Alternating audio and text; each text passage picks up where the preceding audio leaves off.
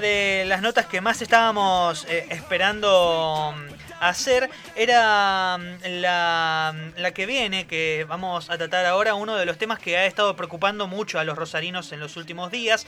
El pasado miércoles 10 de junio el municipio presentó una denuncia penal a la Justicia Federal de Paraná con motivo de la quema de pastizales y mañana va a cumplirse una semana de ello. Asimismo, el viernes llevó a cabo, se llevó a cabo una mesa de trabajo integrada por representantes ambientales de las provincias de Entre Ríos y Santa Fe, más la Nación, para articular una respuesta interjurisdiccional al incremento de la quema de pastizales en las islas del delta del Paraná, que ya alcanzaron las 6.000 hectáreas desde el inicio de este año, eh, cosa que informó el Ministerio de Seguridad de la Nación. Em, para hablar de estos temas está en comunicación con nosotros el secretario de Gobierno de la Municipalidad de Rosario, Gustavo ha, que ha tenido la gentileza de atendernos. El secretario, muy buenos días. Manuel Parola le saluda. ¿Cómo está? Buenos días, Manuel. Gracias por la oportunidad. No, para nada. Gracias a usted por atendernos. Este, queríamos conversar con usted eh, sobre las acciones que se han llevado adelante desde el municipio para solucionar esta situación, que hay que decirlo, no es nueva para los rosarinos. Sí, eh, es un tema que lo venimos arrastrando hace muchos años y eh, nosotros en el mes de febrero, cuando comenzaron a sucederse los primeros puntos de incendio, eh, llevamos adelante una denuncia penal eh, a la Fiscalía Federal de Entre Ríos y desde aquel momento, eh, que fue fines de febrero y tuvimos una primera ampliación los primeros días de marzo, después la pandemia no solo aquietó el fuego, sino también aquietó la actividad judicial. Y hace unas tres semanas se reavivaron estas situaciones, producto, circunstancia por la cual ya generamos dos ampliaciones más de, aquella denuncia, donde aportamos elementos de geolocalización suministrados por los datos abiertos de, la web de la NASA y los que nos brinda el Instituto de Ciencias Naturales de San Nicolás. Esto nos permite identificar que en lo que va del año eh, son más de 5.700 hectáreas las que se han quemado y fueron más de 1.700 puntos de incendio los que, los que se llevaron adelante. Como primera conclusión, y que se la arrimamos al fiscal, queda claramente establecido que no, no se trata de, de, campamentistas eh, descuidados y que han dejado algún asado mal apagado en la isla, sino claramente que la hipótesis que hay que investigar es la, que ocasiona esta situación y es la actividad comercial de quema de pastizales para la explotación agropecuaria. Eh, esta situación la semana pasada se vio agravada por eh, un número importante de focos de incendio que culminaron con la presencia de los ministerios de de ambiente tanto de Nación como de Entre Ríos y Santa Fe, y también del secretario de Articulación Federal de la Nación, que es quien tiene a su cargo el plan del manejo del fuego. Eh, allí se constituyó un comité de trabajo, una hoja de ruta, se establecieron algunos parámetros, se definió un modelo de trabajo con brigadistas que esa misma tarde ya estaban dispuestos a ver la ciudad, se aportó una herramienta tecnológica que nos permite monitorear en tiempo real a todos los afectados sobre lo que está sucediendo en las islas y bueno, eh, tuvimos la, mala fortuna de que el día sábado amanecimos con mucho humo sobre la ciudad e inclusive con un fenómeno no muchas veces visto que es la, visualización de esos focos de incendio que tienen que ver con algunos puntos nuevos que aparecieron del viernes para el sábado, pero también tienen que ver con una modificación en los factores climáticos que haciendo rotar el viento, habiendo rotado el viento, eh, depositó mucho humo sobre la ciudad y permitió que las llamas se pudieran visualizar. Eso generó un trabajo eh, de, mucho esfuerzo durante todo el fin de semana, eh, a tal punto que teníamos 50 brigadistas y ayer a la última hora de la tarde se sumaron 20 más, aportados por la provincia de Santa Fe, la provincia de Entre Ríos y Nación y estamos, bueno, desde hoy nuevamente trabajando ya eh, casi 70 personas sobre el territorio de las islas para poder mitigarlo y esperando también que, algún fenómeno meteorológico, como alguna lluvia que está prevista para los próximos días, terminen de dar una, una solución a este tema que eh, tiene que ver con la emergencia. Pero claramente hay situaciones que se deben resolver con medidas estructurales. Por un lado, las acciones judiciales, que tanto la ciudad de San Lorenzo como de Arroyo Seco se han sumado y se han adherido a la presentación de la Municipalidad de Rosario interpuesta por el intendente Pablo Hapkin, como también Nación está haciendo los anuncios de que va a iniciar las acciones de daños y perjuicios contra los propietarios para repetir los más de 60 millones de pesos que lleva gastado en lo que va del año tratando de, mitigar el fuego. Y por otro lado, entendemos que la solución definitiva eh, habrá que pensarlo con algunas herramientas legislativas que le den cierto blindaje a la zona eh, de, los humedales, valorando definitivamente el patrimonio que para la humanidad esto representa y que claramente se trata de un recurso que va a aportar eh, este, calidad de vida a futuro. Sí, ni hablar, aparte de la purificación del oxígeno directamente respirado por los por los ciudadanos. Eh, ahí estuvo mencionando eh, varias, varios aportes, tanto de la provincia de Entre Ríos como la de Santa Fe. ¿Cuáles fueron, en definitiva, estos apoyos recibidos tanto desde la provincia de Entre Ríos como de, mm, del gobernador Omar Perotti? En principio, eh, brigadistas de Entre Ríos y bueno, la provincia de Santa Fe, aparte de aportar el territorio, los recursos para las estadías de los brigadistas, eh, también está trabajando con protección civil junto a la defensa civil del municipio. Y bueno, eh, digo, esto es lo que materialmente está sucediendo ahora, pero estamos trabajando con el Ministerio de Gobierno de la provincia, y con las áreas municipales también, para para, para avanzar sobre esta línea que te decía al final, que, tiene que ver con construir alguna protección, algún blindaje que de, protección como de área protegida sobre los humedales, para que, bueno, eh, definitivamente cesen los incendios, pero por otro lado también eh, se proteja lo que el, capital y el patrimonio que representan los humedales, no solo para el país, sino para todo el continente. Em, estamos hablando con el secretario de gobierno de la municipalidad de Rosario, Gustavo Signago. Em, secretario, otra de las cuestiones que eh, le queríamos eh, consultar es que em, primero destacar que esta no es una problemática nueva, sino que venimos de hace varios años, usted mismo también lo dijo.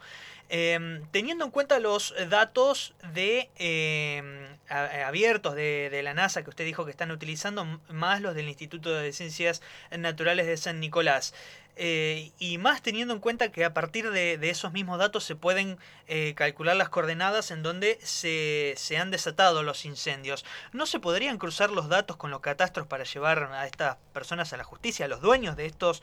Em, de estos terrenos, porque entre las declaraciones del mismo Pablo Hapkin de las últimas horas, eh, e, el intendente hizo referencia a, que el, trabajo de combatir estos incendios va a llevar unos cuantos días y hay que poner el ojo, eh, y cito, en la cuestión de fondo, y el intendente dice, no hay dudas que los dueños de los campos son los grandes beneficiados. Los empleados lo hacen, pero los responsables son los empleadores. ¿Hay alguna, algún tipo de, avance judicial? ¿Ya se tienen identificados a estas personas?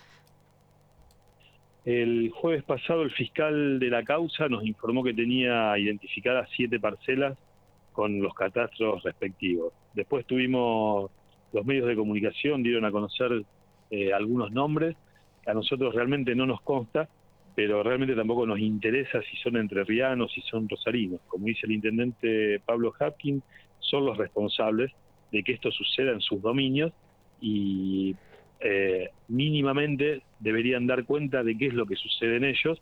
Eh, por supuesto, eh, habrá que exigirles la repetición económica de los costos que esto acarrea, pero también en su en, a partir de, que se puedan presentar o que les exijan la presentación desde la justicia, las investigaciones se van a poder profundizar y si tiene que llegar a consecuencias penales, eh, y forman parte de, las responsabilidades, se les deberá adjudicar las mismas.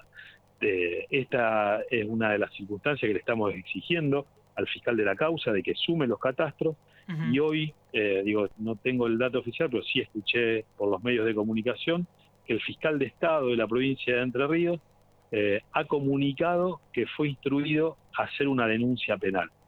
Digo, parecería que después de, un tiempo eh, transcurrido y viendo la gravedad que ha adquirido en estos días, eh, también vamos a, recibir la colaboración del Poder Ejecutivo de Entre Ríos brindando la información necesaria para, para, empezar a resolver también judicialmente esta situación.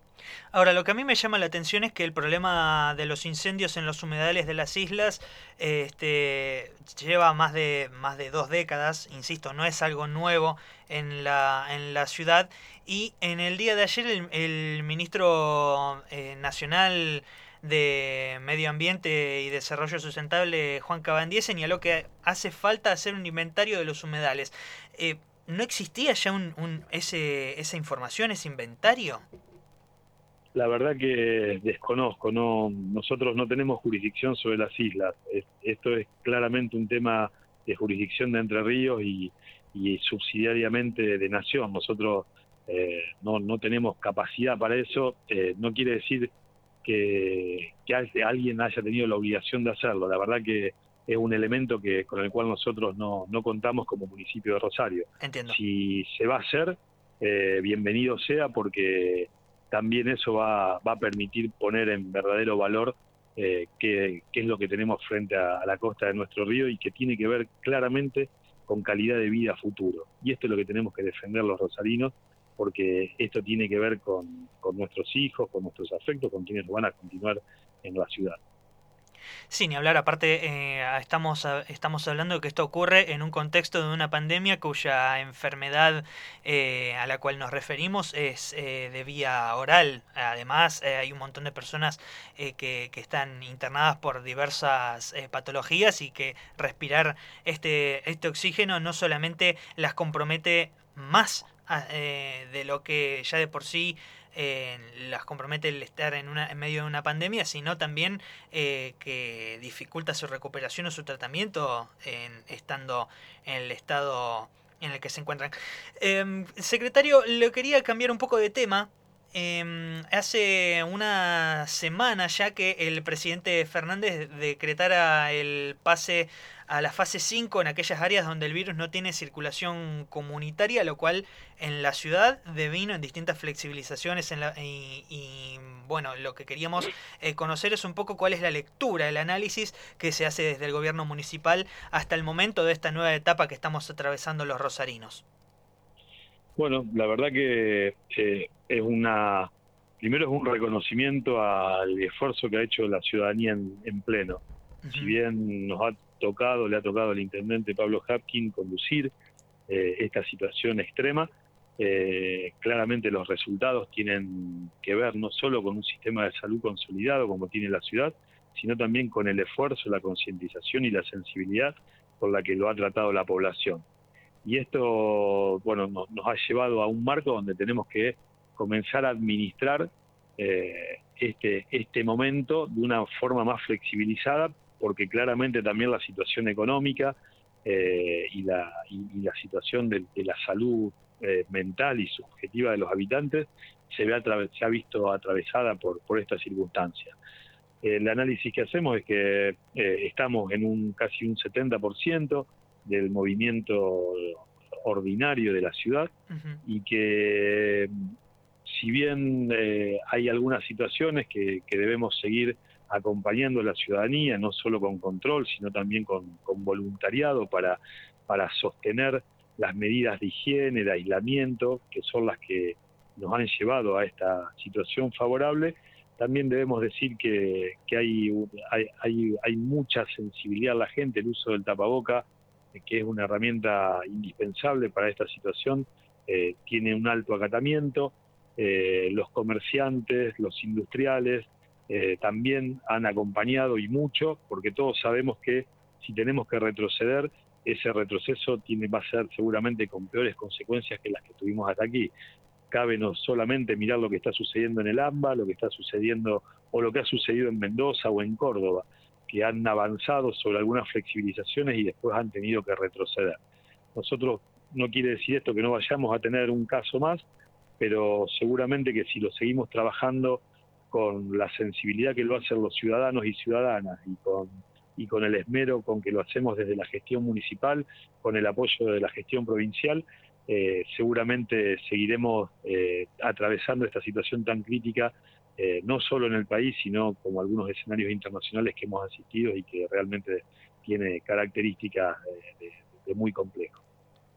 El pasado sábado se conoció un nuevo caso de, de infectado con coronavirus eh, oriundo de la ciudad de Rosario. Se trata de un trabajador de la construcción que viajó a Buenos Aires, que estuvo en contacto con, con una persona contagiada este, y que dio hisopado positivo y que, bueno, después al tras sentir algunos síntomas eh, fue voluntariamente a hacerse un testeo en un centro médico. ¿Se sabe algo sobre este paciente?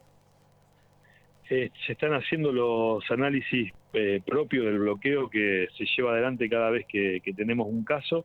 Hasta aquí los resultados eh, son positivos porque tuvo una actitud de, conservación y de aislamiento inmediata y la verdad que es alentador por el momento que no, haber tenido un positivo como un contacto estrecho. Se sigue en la, en la investigación epidemiológica y hay cuatro o cinco situaciones más que hay que terminar de descartar y que seguramente en las próximas horas tendremos los resultados. Secretario, no lo quiero seguir eh, retrasando mucho más. Eh, esta tarde, a las 2 de la tarde, se va a realizar la audiencia con eh, los gremios de trabajadores de, transporte público de pasajeros.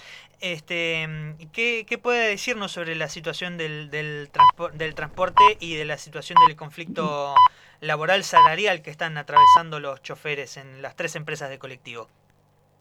Y eh, claramente hay dos circunstancias. La primera, que hay un sistema de subsidios que es totalmente desproporcionado y que tiene que encontrar una solución, que solamente puede ser Nación quien la dé. Este no es un tema de ahora, es un tema de largos años y si uno ve de cada 10 pesos que Nación pone en el sistema nacional de subsidios, 9 quedan en Buenos Aires y un peso va al interior. Cuando hablo del interior digo Rosario, Córdoba, Mendoza, Tucumán, Catamarca, Bariloche, la verdad que se trata de un sistema injusto en el, reparto de, subsidios y que eh, hay que pensarlo definitivamente. Y en este caso en particular, eh, eh, estamos atravesados por una situación donde el transporte público seguramente será una de las circunstancias que van a estar definitivamente atravesadas por los resultados de la pandemia.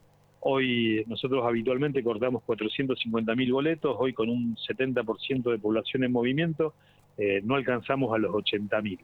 Digo, esto eh, seguramente será una, una nueva forma de, de, asimilar la movilidad en las ciudades y lo que antes representaba un 45% el corte del boleto en el mantenimiento del subsidio, imagínense hoy eh, por debajo de un 20% en, el corte de boleto eh, cuáles son los resultados económicos que esto provoca. Así que realmente tenemos expectativa de que se solucione la cuestión gremial porque los trabajadores se merecen cobrar su sueldo y hoy es el motivo de, la medida de fuerza, pero hay una situación de fondo donde Nación va a tener que hacer una, una redistribución equitativa de los subsidios y tendremos todas las ciudades que pensar a futuro cómo reestructuramos el servicio para que no lo sigamos pagando con dinero estatal y realmente cumpla el cometido que tiene, que es la, herramienta de movilidad por, por, excelencia que tiene toda la, sociedad. Ahora, secretario, dos cuestiones. Ahí eh, usted menciona que lo que se busca es que no sea pagado por dinero estatal. ¿Usted se refiere netamente a subsidios del Estado Nacional y Provincial? No, lo, que le digo es que el sistema se subsidia con aportes nacionales. Eh, la nación de cada 10 pesos que pone, 9 los deja en Buenos Aires, en el conurbano y en Ciudad Autónoma. Esto es un tema que viene de hace muchos años. Y un peso lo manda al interior. Eh, esto lo hace inviable directamente porque lo que le falta al sistema del interior lo tienen que poner las, las localidades. Por otro lado, eh, tanto provincia como municipio aportan el resto de la plata, que es aproximadamente un cincuenta y tanto por ciento. Y hay un 45 por ciento que lo aporta eh, la tarifa. Entonces, eh, es injusto que tengamos que pagar una tarifa elevada en el interior, a diferencia de lo que se paga en Buenos Aires, y es injusto que el Estado Nacional ponga nueve pesos en capital y un peso en el interior.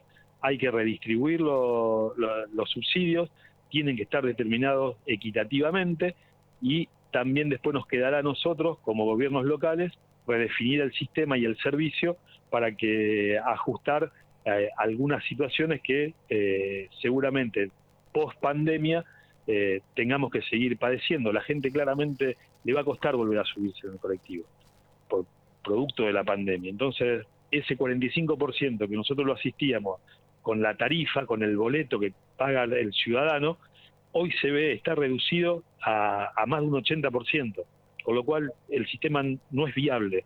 Si no ponemos todos estos elementos arriba de la mesa, si no encontramos, no buscamos una solución integral donde el mayor potencial económico lo tiene Nación, realmente este método de movilidad, este, este servicio de, movilidad, que es una herramienta eh, plenamente democrática, se va a ver afectada y corre riesgo eh, de, poder subsistir.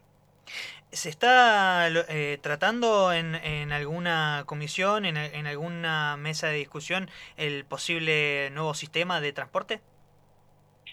Eh, es una en la ciudad de Rosario se discute permanentemente.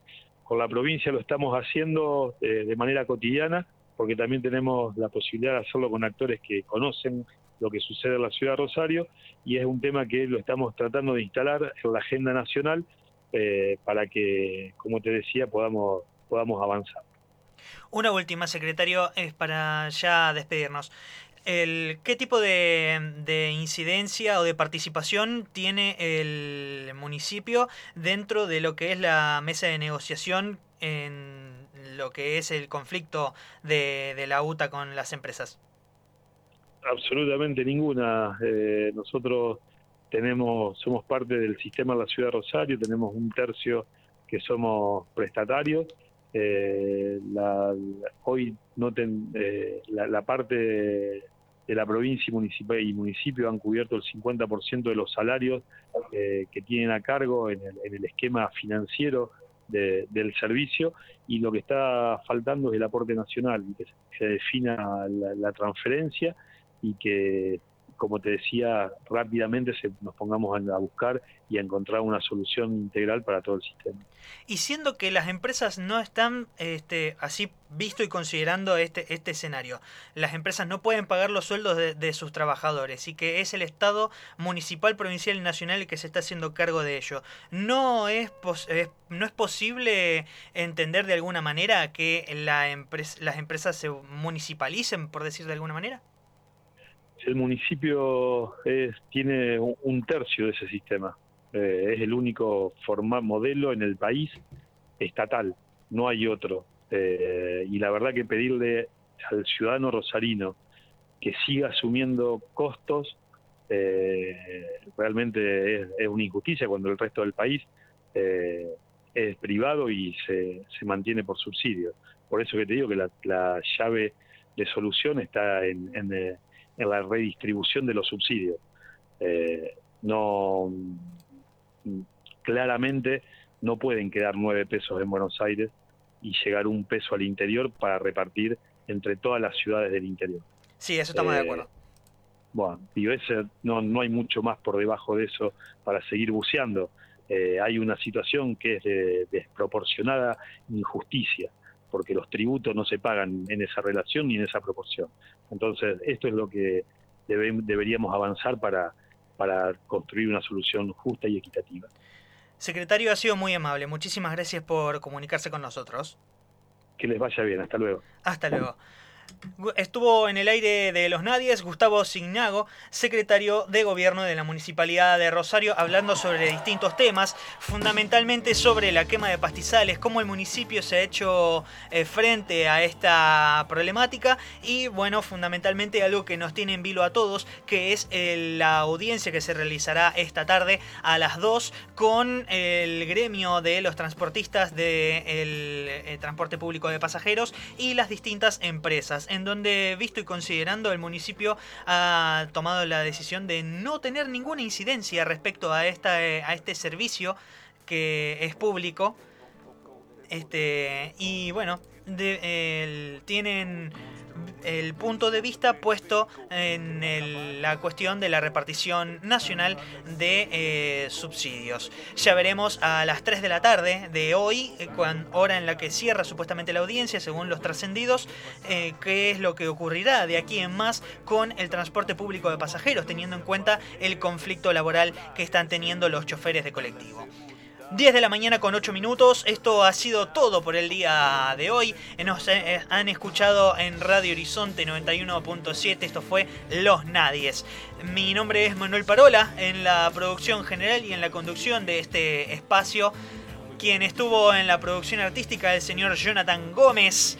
En el acompañamiento periodístico está y espiritual también, como no, las eh, compañerazas Noelia Castañeda y Úrsula Vivas, quienes han estado también en el armado de este programa.